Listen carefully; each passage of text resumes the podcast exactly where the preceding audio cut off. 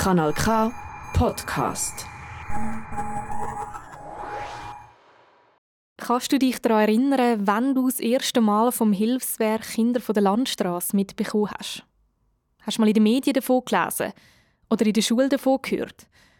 Oder ist der Podcast dein erster Berührungspunkt mit dem Thema? Auch ich bin erst vor ein paar Monaten auf das sogenannte Hilfswerk aufmerksam geworden und habe mich relativ schnell gefragt, wie es sein kann, dass ich vorher noch nie etwas von dem dunklen Kapitel aus der Schweizer Geschichte gehört habe. Duschi Waser, die du aus der ersten Folge kennst, hat eine klare Meinung dazu. Über den Ersten Weltkrieg und über den Zweiten Weltkrieg müssen alle lehren. Ich glaube, es gibt kein Geschichtsbuch, wo nicht drin steht, dass man den Gesselerhut, Trütli-Geschichten und so, und ich finde, dort gehört das. Sie sieht die Wurzeln des Problems also bei den Geschichtslehrbüchern, beziehungsweise bei dem, was eben nicht in den Schulbüchern steht. Und stimmt, ich selber kann mich nicht daran erinnern, im Unterricht je etwas von den jenischen und den Kindswegnamen gehört zu haben. Meinem Freundeskreis geht es übrigens genau gleich. Das sind natürlich keine repräsentative Auswertungen, darum habe ich noch jemanden vom Fach kontaktiert.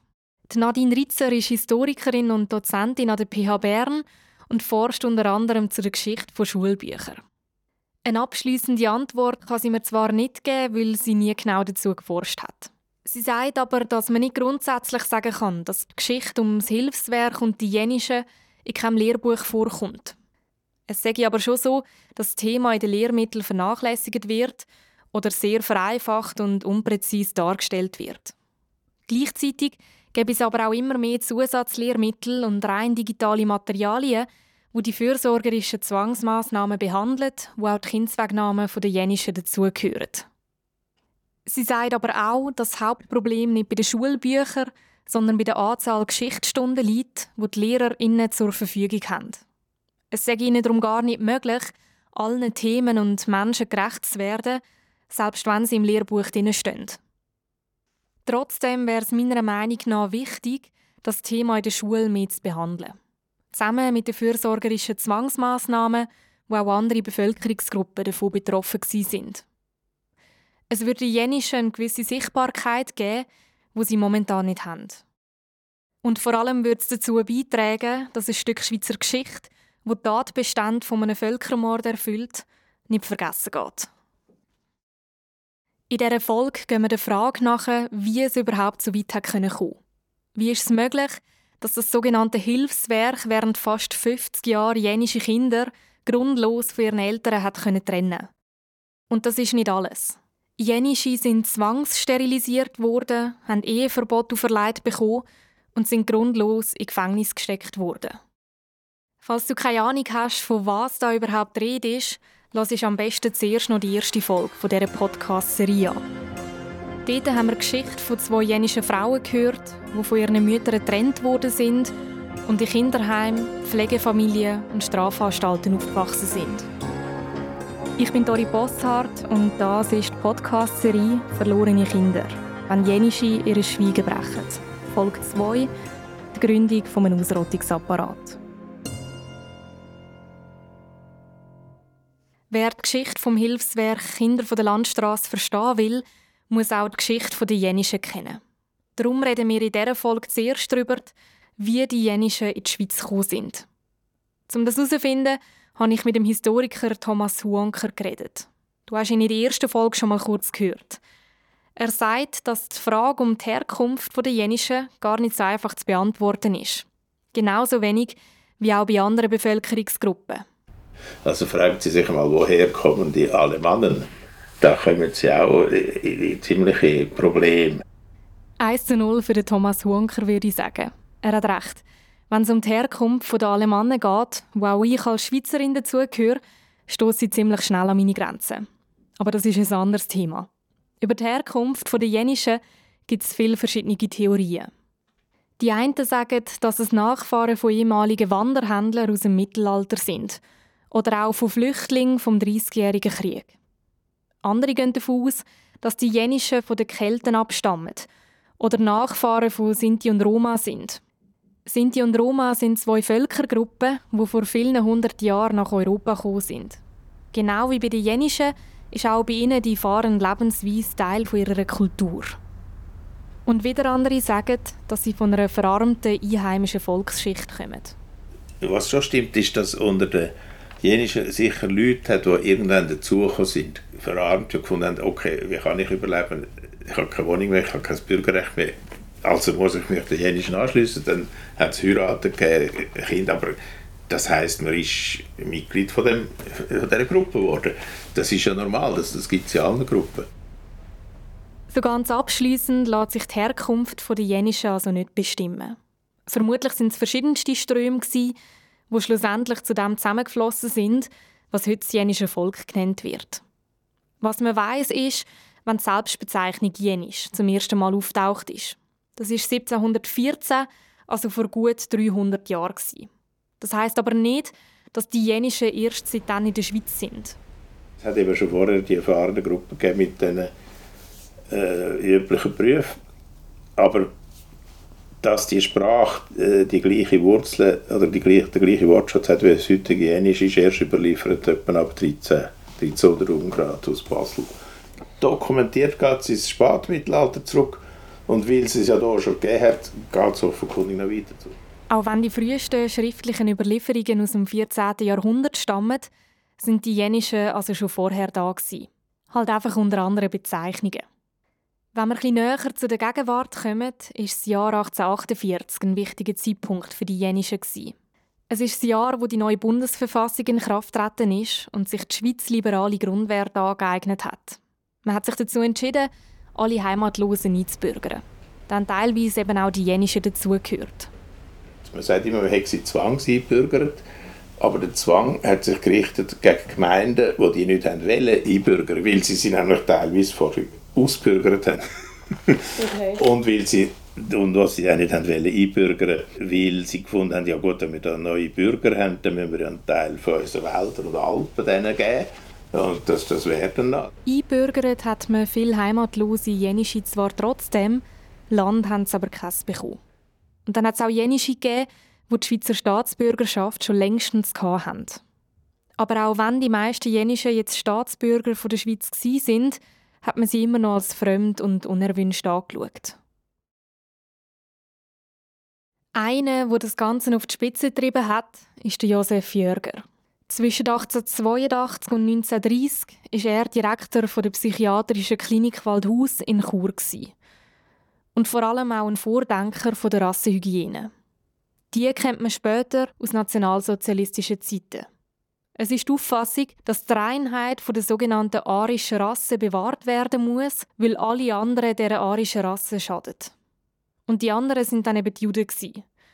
Aber nicht nur. Auch Homosexuelle, Menschen mit einer Behinderung oder Sinti und Roma sind von den Nazis als Bedrohung für die eigene Rasse angeschaut worden. Das Wort Rasse sage ich in grossen Anführungs- und Schlusszeichen, weil es bewiesen ist, dass es für die Rassentheorie keine wissenschaftliche Basis gibt.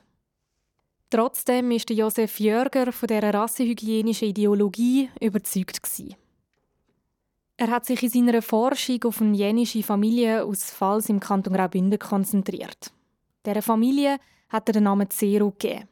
Die Bezeichnung selber sagt eigentlich schon alles. Sie nullifiziert eine ganze Großfamilie und spricht ihr damit die Existenzberechtigung ab. Seine Forschung über die Familie Zero hat er das erste Mal im Jahr 1905 veröffentlicht. Es ist ein knapp 70-seitiger Artikel in einer deutschen Zeitschrift für Rassen- und Gesellschaftsbiologie. Er schreibt dort, Angeregt wurde die Arbeit durch die vielen, auch dem Laien auffallenden Abnormitäten, welche die Glieder der Kette Zero aufweisen, wodurch sie armen Gemeinde-, Gerichts- und Polizeibehörden während mehr als einem Jahrhundert viel und unangenehm beschäftigt, zeitweilig fast in Verzweiflung gebracht haben. Als Abirrungen vom gewöhnlichen Familientypus führe ich zur vorläufigen Orientierung an Vagabundismus, Alkoholismus, Verbrechen, Unsittlichkeit, Geistesschwäche und Geistesstörung, Pauperismus. Mit seinen Theorien ist der Jörger auch in Deutschland auf viel Anklang gestoßen. In Schulzimmern sind Poster mit Stammbäumen von der Familie Zero gehangen, wo im Schulfach Vererbungs- und Rassenlehre eingesetzt worden sind. Das Schulfach ist unter der Regierung vom Hitler eingeführt worden. In einem späteren Artikel schreibt der Jörger dann auch noch, wie man die Problematik seiner Meinung nach beheben muss. Es dürfte wohl kein anderes Mittel des Ausgleiches geben als die ganz frühe Entfernung der Kinder aus der Familie und eine möglichst gute Erziehung und Hebung auf eine höhere soziale Stufe, wenn die fahrenden Familien nach und nach in den sesshaften aufgehen sollen. Die Idee hat er 1924 an einem Vortrag in Chur wiederholt. Und zwei Jahre später ist das Hilfswerk Kinder von der Landstraße gegründet worden. Über den Einfluss, den Josef Jörger auf die Gründung vom Hilfswerk hat, wird in der Schweiz sehr wenig berichtet. Es gibt eine Datenbank, wo man nach allen Zeitungsartikeln suchen kann, die zu einem Thema in der Schweiz veröffentlicht worden sind. Es sind über 2000 Artikel zu den Kindern der Landstraße. Aber nur in 16 von ihnen wird auch der Josef Jörger erwähnt. Schlussendlich ist es zwar nicht der Jörger, der das Hilfswerk aufgebaut hat, aber man weiß, dass sich der Gründer Alfred Siegfried auf Theorien vom Jörger gestützt hat. Natürlich ist das nicht das Gleiche wie die Verfolgung von der Sinti und Roma und auch von den Jenischen unter dem Naziregime oder gar von den Juden unter dem Naziregime.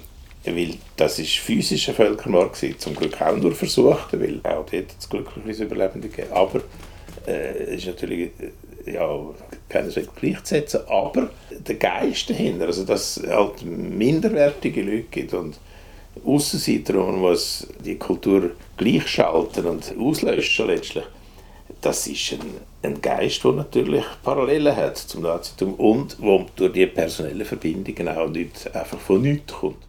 Die personellen Verbindungen sind ein wichtiger Punkt, den Thomas Hunker anspricht.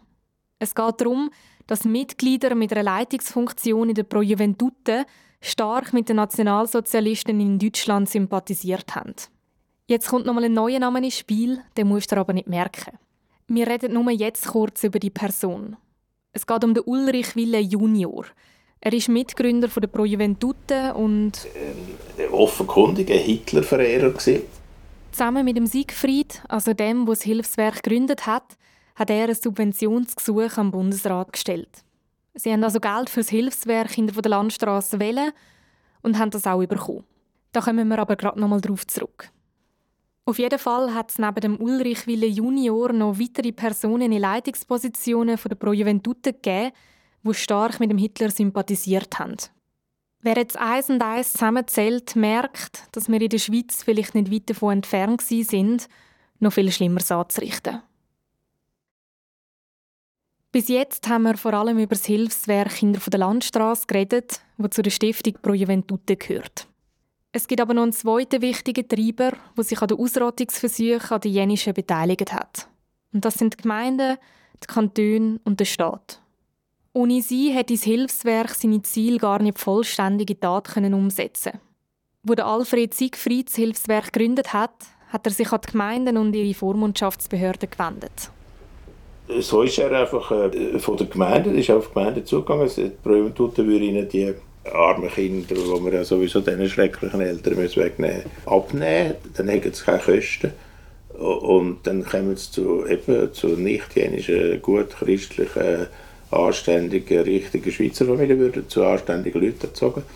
Und das, das müssen wir machen, sonst haben wir ewig die Plage mit denen. Der Siegfried hat nicht alle Gemeinden und Kantone von seiner Idee können überzeugen. Aber vier Kantone sind seinen Vorstellungen besonders wohlwollend gegenübergestanden. Graubünden, St. Gallen, Tessin und Zürich. Zusammen mit den Gemeinden von diesen Kantonen hat der Siegfried Register von allen Jenischen erstellt und nach denen dann auch Kindswegnamen organisiert. Schlussendlich sind die Vermittlungen und Vormundschaften vom Siegfried auch immer durch die jeweiligen Vormundschaftsbehörden der Gemeinden und Kantone abgesegnet worden.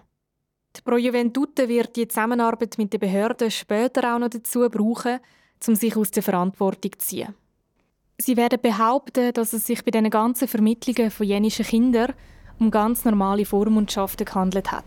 Aber wenn man einfach sagt, das sind Vormundschaften wie alle anderen, dann liegt man völlig falsch, weil das ist eine zielte Aktion das, das, also das sagt ja jeder systematische Kindswegnahme. Schlussendlich tragen sowohl die Pro Juventute als auch die Gemeinden und die Kantone Schuld. Während Pro Juventute für rund 600 jenische Kindswegnahmen direkt verantwortlich gemacht werden kann, gehen die restlichen aufs Konto der kantonalen Vormundschaftsbehörde. Wobei auch da Pro Juventute einen Einfluss darauf hat. Und dann gibt es noch eine Institution, wo in diesem Zusammenhang auch erwähnt werden muss. Die Seraphische Liebeswerk. Von diesen katholischen Kinderhilfswerken gibt es mehrere in der Schweiz. An den jenischen Kindswegnamen war aber vor allem das in Solothurn beteiligt. Gewesen. Und dort hat es im Wesentlichen zwei jenische Familien gegeben. Und in Übereinsprache und Absprache mit der Pro Juventud hat man gesagt, okay, das machen die. Also man hat zum Teil austauscht. Also die Pro Juventud hat irgendwo Kinder aufgespürt, wo man ihnen gesagt hat, das sind auch noch so vagante Kinder. Und dann haben sie gesagt, ah, die wollen jetzt eigentlich ihr übernehmen. Und das Seraphische Liebeswerk hat das nie äh, in sein Selbstbild aufgenommen oder in seine Jubiläumsschrift oder irgendwie eine Aufarbeitung beauftragt. Also Solothurn und äh, hat das lange abgestritten. hat lange auch gesagt, wir haben diesen Familien nur geholfen und wir haben ja sonst Kinder zu Adoptionen vermittelt. Das war einfach unsere normale Tätigkeit. Gewesen. Trotzdem muss man sagen, dass alles in allem der Großteil der Initiativen vom Hilfswerk Kinder von der Landstraße ausgegangen ist und Pro Juventute darum die Hauptverantwortung trägt. Und dann ist da eben noch der Staat. Ich habe schon mal kurz angetönt, dass das Hilfswerk 1929, also drei Jahre nach der Gründung, einen Antrag auf Subventionen beim Bundesrat gestellt hat. Der ist bewilligt worden und das Hilfswerk hat damit zwischen 1930 und 1967 jährlich Subventionen vom Staat bekommen. Am Anfang waren es 15.000 Franken. Nach wenigen Jahren ist es dann auf 10.200 Franken jährlich abgesetzt worden. Das klingt zwar nicht nach viel, im ersten Jahr haben die 15.000 Franken aber 25 Prozent der Ausgaben vom Hilfswerk ausgemacht. Und dann muss man natürlich noch bedenken, dass der Betrag vor fast 100 Jahren noch einen anderen Wert hat als heute. Der Grund für die Streichung der Subventionen ab 1968 hat nichts damit zu tun dass der Bund nicht mehr hinter den Tätigkeiten vom Hilfswerk gestanden ist. Es hat damals eine allgemeine Überprüfung von allen Subventionen stattgefunden um sogenannte Bagatellsubventionen zu streichen. Sie haben also sparen. Allgemein ist dieser Subventionierung nicht nur einen finanziellen Wert beizumessen. Vielmehr hat der Bund damit gezeigt, dass er die Arbeit vom Hilfswerk als positiv und unterstützenswert anschaut. Das hat natürlich auch Auswirkungen auf die Kantone, die Gemeinden und Organisationen gehabt, die das Hilfswerk ebenfalls unterstützt haben. Aber kommen wir nochmal zurück auf die Pro Juventute. Es ist wichtig zu verstehen, welche Rolle die Stiftung in unserer Gesellschaft damals hat. Pro Juventute hat nämlich ziemlich viel Anerkennung genossen. Im Stiftungsrat, wo zeitweise aus über 60 Leuten bestanden hat, sind Parlamentarierinnen, Regierungsräte, kantonale Politiker und Vertreterinnen aus der Wirtschaft gewesen. Durch das hat die Stiftung Macht gehabt. Eine Macht, die sie auch für Gutes genutzt hat. Sie haben sich zum Beispiel für tuberkulosekranke Kinder eingesetzt Mütterberatung angeboten oder auch Kuraufenthalt für Kinder organisiert. Man darf nicht vergessen, dass Pro Juventuten auch viel Positives bewirkt hat. Aber eben nicht nur. Durch das, dass Pro Juventute politisch und regional so breit abgestützt war, ist die Kontrolle von aussen stark abgeschwächt worden. An dieser Stelle möchte ich einen Ausschnitt aus einer Studie zitieren. Die Studie ist Ende der 90er Jahre von drei Historikern erarbeitet worden – Walter Leimgruber, Thomas Meyer und Roger Sablonier. Sie sind die Ersten, die für eine historische Aufarbeitung Zugang zu den Akten bekommen haben. In einem Abschnitt wird das Machtverhältnis verdeutlicht, das die Pro Juventute gegenüber den Jenischen hat. Wenn sich die Pro Juventute einer kleinen, einflusslosen Randgruppe wie den Fahrenden annahm, so glich das einem Kampf zwischen Goliath und David, wobei letzterem hier aber die Steinschleuder fehlte. Alle Mittel der Macht lagen auf der einen Seite, die andere war ganz und gar hilflos. Sie verfügte weder über irgendwelchen Einfluss im politischen und gesellschaftlichen System, noch über eine Lobby oder eigene Leute, die sich als Anwälte, Journalisten oder in anderer Form für ihre Anliegen hätten einsetzen können. Ein krasseres Ungleichgewicht lässt sich wohl kaum vorstellen, und in der Tat gibt es, mit Ausnahme der Sinti und Roma, die aber in der Schweiz kaum vertreten waren, wohl keine andere Minderheitengruppe, die den Angriffen der Mehrheit derart schutzlos ausgeliefert war. In der nächsten Folge dieser Podcast-Serie lernen wir Hans Caprez kennen. Er war während fast 30 Jahren Journalist bei der Schweizer Zeitschrift Beobachter. Es hat aber nur wenige Monate gedauert, bis eine Geschichte an ihn herangetragen worden ist, die ihn noch den Rest seiner journalistischen Karriere begleitet hat. Dann habe ich mir überlegt, hat jetzt das Bundesgericht recht oder hat die Frau recht?